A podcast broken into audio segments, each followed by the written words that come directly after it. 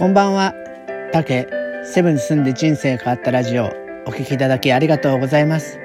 この配信では私竹がセブ島で10年暮らして感じたこと、変わったこと、楽しかったこと、悔しかったことなど、いろんなことをヒントに、ちょっと知っていればあなたの気持ちが少し楽になれるかなって話をしています。えー、セブ島のことだけでなく、日常で感じること、将来の夢や希望など、ちょっと元気になれるビタミン剤を目指してます。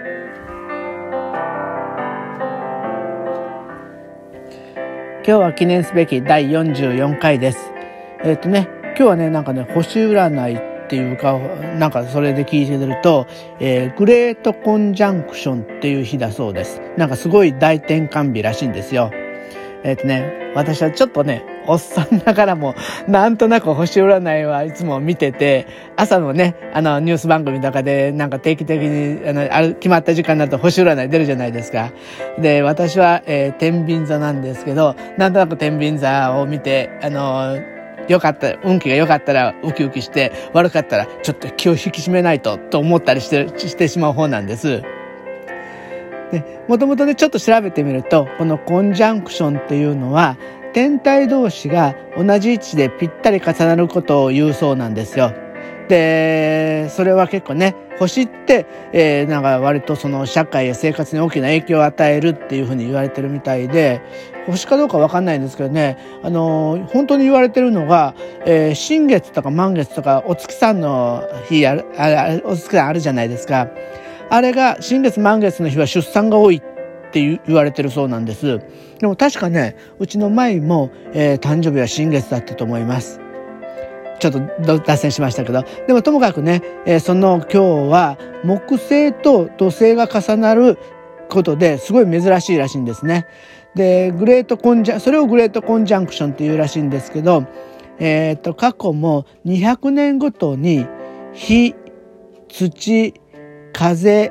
水っていう風なね、あの、その性格のエレメンツに移動していくらしいんですけど、今までが、えっ、と、土だったのが、今日から風のエレメンツに変わるっていうことで、大きな変化が今年、今年というか、この、これから起きるんじゃないかっていうふうに言われてるんですね。なんか大きな変化っていうと、今年ね、コロナで大きな変化あったんですけど、それよりすごい変化ある、あるのかなと思って、ちょっと心配になったり、ワクワクしたりっていうところなんですけどね。実は私はその言ってた天秤座で、あのー、風のエレメンツらしいんですよ。だからその、お、私の時代がやってきたのかなって勝手に いいように解釈しちゃってます。まあね、でも本当に星って不思議ですよね。なんかほら、昔の航海士も星を見て海を渡ったり、えー、ね、その中で、ただただ並んでる中で、あの、お牛座とか、お羊座とか、そういうふうに勝手にね、うまくその星の形を作り出して、そこからなんか、あの、物語、ストーリーを作り出したりっていうことで、なんかやっぱりね、えー、夢があるっていうか、不思議な想像力をかきたてるようなもんですよね。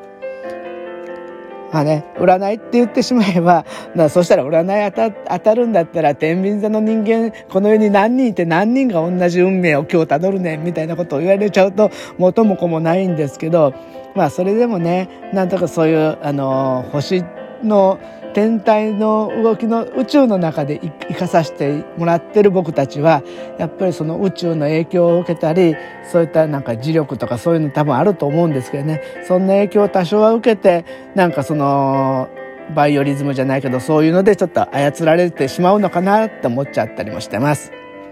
まあ、ともあれね、今年は本当に大変な年で、みんないろいろ考えたりしたと思うけど、えー、そのグレートコンジャンクションを機にまたえー、いいいようにね変わるって言ってもまあ本当に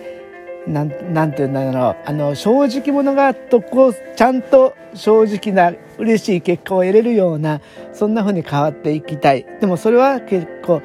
変わるのを待つんじゃなくて自分たちが作るっていうことだからまあそういう、えー、天体のねそのバイオリズムの力を借りて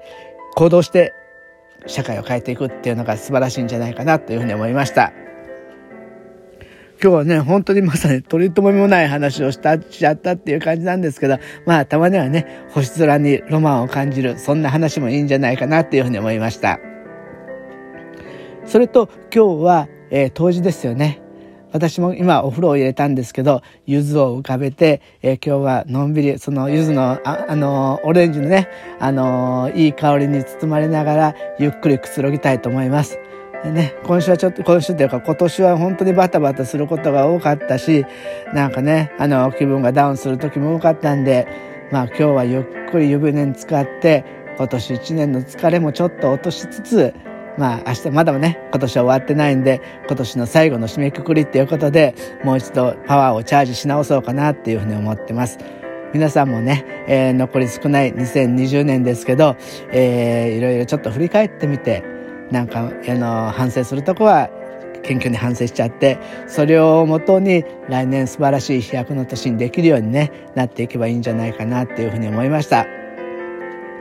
じゃあね、えー、明日も、えー、また配信させていただきます。だんだんクリスマスが近づいてきましたね。うちの嫁はだんだんだんだんテンションが上がってるような今年は何もないから、あの、肩透かしのような、ちょっと不思議な心境、心境みたいです。まあでもクリスマスの日もね、えー、健やかに過ごせるといいなって思ってます。じゃあ、えー、明日もまたお聴きください。今日はどうもお聴きいただきありがとうございました。